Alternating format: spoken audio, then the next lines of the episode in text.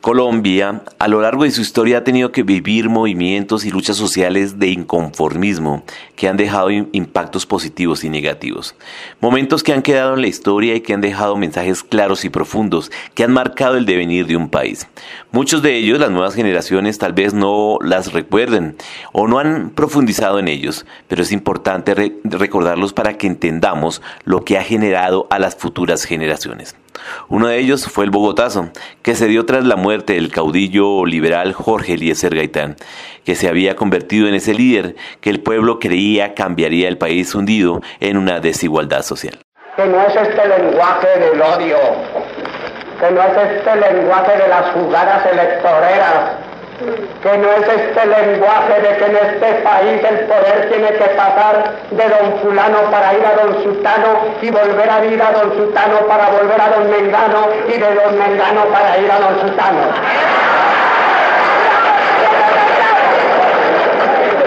Yo no hablo ese lenguaje de toda esta gente cobardona que unas veces se llama izquierdista, unionista, turballista o lo que sea y no piensa conservador y no piensa en los destinos de su patria porque tiene atrofiada la luz del espíritu para no ver la realidad de mi. Otro es nuestro lenguaje lo llaman demagógico, pero es lenguaje de justicia que está llamado a una transformación que nadie va a detener.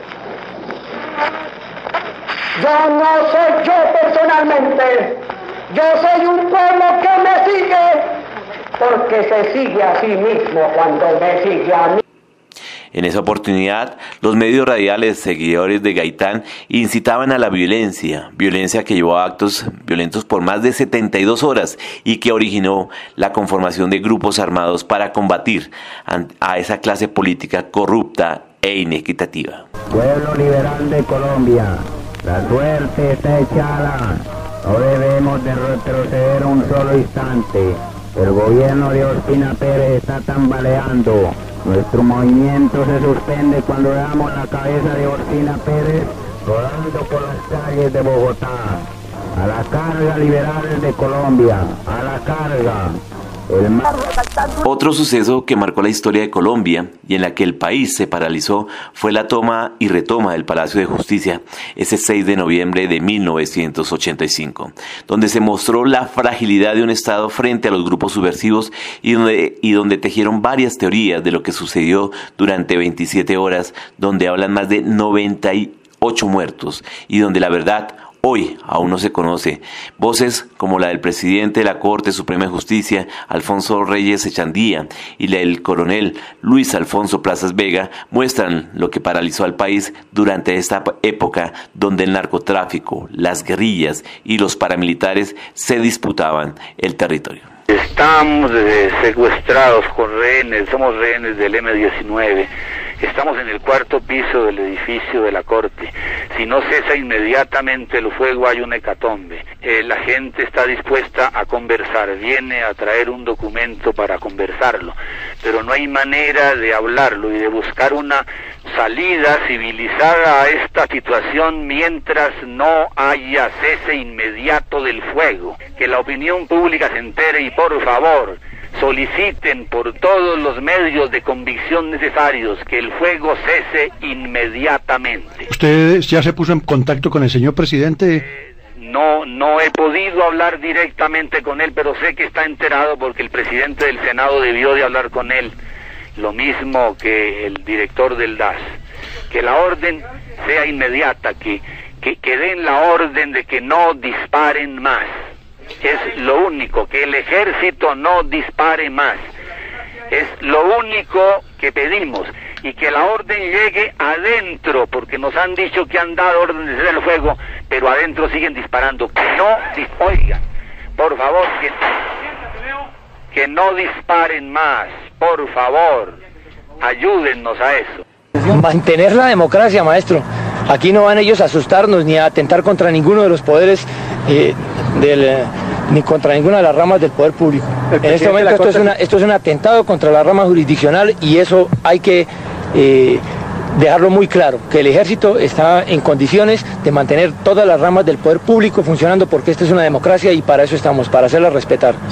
Pero hablar de hechos que han paralizado y captado la atención del país recientemente nos remonta al mes de agosto del año 2013, lo que muchos denominaron la revolución de las ruanas, donde el presidente Juan Manuel Santos quiso desdibujar las manifestaciones campesinas y donde frases desafortunadas llevó a que por más de dos semanas el país se paralizara, donde de manera poco usual los campesinos se unieron y paralizaron al país, se puso en riesgo la seguridad alimentaria y dejó grandes impactos sociales y económicos.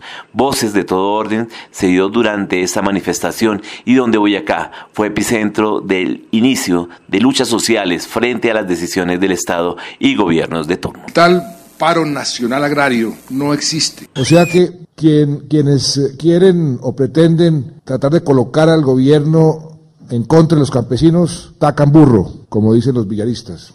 Ya hemos hecho dos paros, en ambas oportunidades creímos en el gobierno, levantamos los bloqueos y fuimos burlados. Entonces esta vez eh, el concepto de todos nosotros y el campesinado es que no, hasta que no nos den solución o empecemos un tipo de negociación como se la propusimos acá, no levantamos los bloqueos. Hoy hubo un muerto de una manera espantosa y si seguimos así, eh, pues vamos a perder todo muchísimo. Tres años después, en julio de 2016, el turno fue para el sector transportador, donde buscaban mejorar sus condiciones de vida y condiciones más dignas para este gremio, situación que llevó a medidas de hecho, bloqueo, desabastecimiento y muerte. 31 policías heridos, de esos 31, uno que ha perdido un ojo y otro que ha perdido parte de su mano. Esos heridos han sido en Boyacá 19, en Nariño 7, en Cauca 2. Señores, aquí desde Vitama ahí para la asociación camionera. Aquí en Uitama los señores del ERMAD acaban de matar a un conductor. Yo no soy transportador, soy minera, pero nosotros tenemos que apoyarnos todos los colombianos por la dignidad de un pueblo, por la paz, la libertad y la justicia. En el año 2018 el turno fue para los estudiantes de educación superior.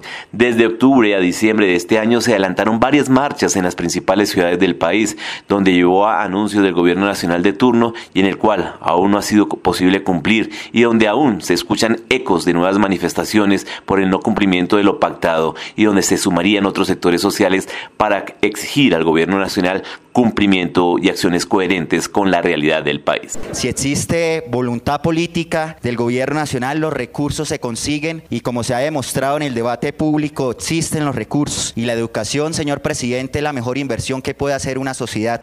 La propuesta a la que hemos llegado es IPC más 3.5 el año entrante, IPC más 4, más 4.5 y más 4.65. No es posible desde el punto de vista financiero hacer un movimiento mayor, pero ese aporte es el mayor aporte que se haya hecho en la universidad pública en los últimos años en el país. Y ahora el país se une para enfrentar la pandemia del coronavirus, COVID-19, donde pese a las evidencias de su impacto de la salud y su coletazo a la economía, hoy buscan unidad para actuar y tomar decisiones que permitan no enfrentar lo que está viviendo eh, algunos países de Europa. Pero la falta de coherencia, la profunda polarización en la que está el país nos lleva a enfrentar un futuro incierto. Se le dijo a los jóvenes y niños que estarían por fuera de colegios y universidades y que su responsabilidad es tratar de mantener el mayor aislamiento posible. Ahí se necesita el apoyo también de los padres. No porque ellos sean el sector más vulnerable frente a los ataques del coronavirus, sino porque ellos pueden ser diseminadores del virus. Y ahí el apoyo de alcaldes y gobernadores es fundamental para que esa medida se haga efectiva. Y muchos de ellos han tratado de evitar que la juventud, sobre todo en horas de la noche, esté en actividades de recreación que lleve a esas aglutinaciones y que potencialmente también afecte lo que es eh, la propagación del virus. Yo creo que hay medidas que se pueden tomar siempre con un elemento, coherencia y congruencia frente a lo que ha dictaminado la autoridad sanitaria, que es el Ministerio de Salud, para enfrentar esta pandemia. Las instrucciones actos y órdenes del presidente de la República en materia de orden público en el marco de la emergencia sanitaria por causa del coronavirus COVID-19 se aplicarán de manera inmediata y preferente sobre las disposiciones de gobernadores y alcaldes. Bueno, yo insisto que el enemigo que tiene la humanidad es ese virus que le está haciendo tanto daño a todo el mundo. Le pido el favor a los boyacenses y a los colombianos que sigamos nosotros acatando las normas que creemos quedaron sin efecto por disposición normativa superior. Pero yo creo que los boyacenses vamos a seguir acatando el toque de queda voluntariamente. Vamos a seguir tomando medidas de autoprotección. Y le pido el favor a todos los boyacenses que están por todo el país y en especial en Bogotá, que este fin de semana el mejor regalo que le podemos dar a nuestros padres es no venir a visitarlos. Hemos escuchado ejemplos que muestran a una Colombia que se ha construido sobre las diferencias, donde se observa que las manifestaciones y las medidas de hecho, al parecer, es la única forma de exigir profundos cambios. Por ello, hoy es importante reflexionar para construir procesos que estén enmarcadas en un diálogo coherente y sincero, dejando de lado los egos y posiciones radicales. Yo soy campesino, trabajador, pobre y muy honrado. Vivía muy alegre, pero me tienen embejucado. Yo soy campesino, trabajador, pobre y muy honrado. Vivía muy alegre, pero me tienen embejucado.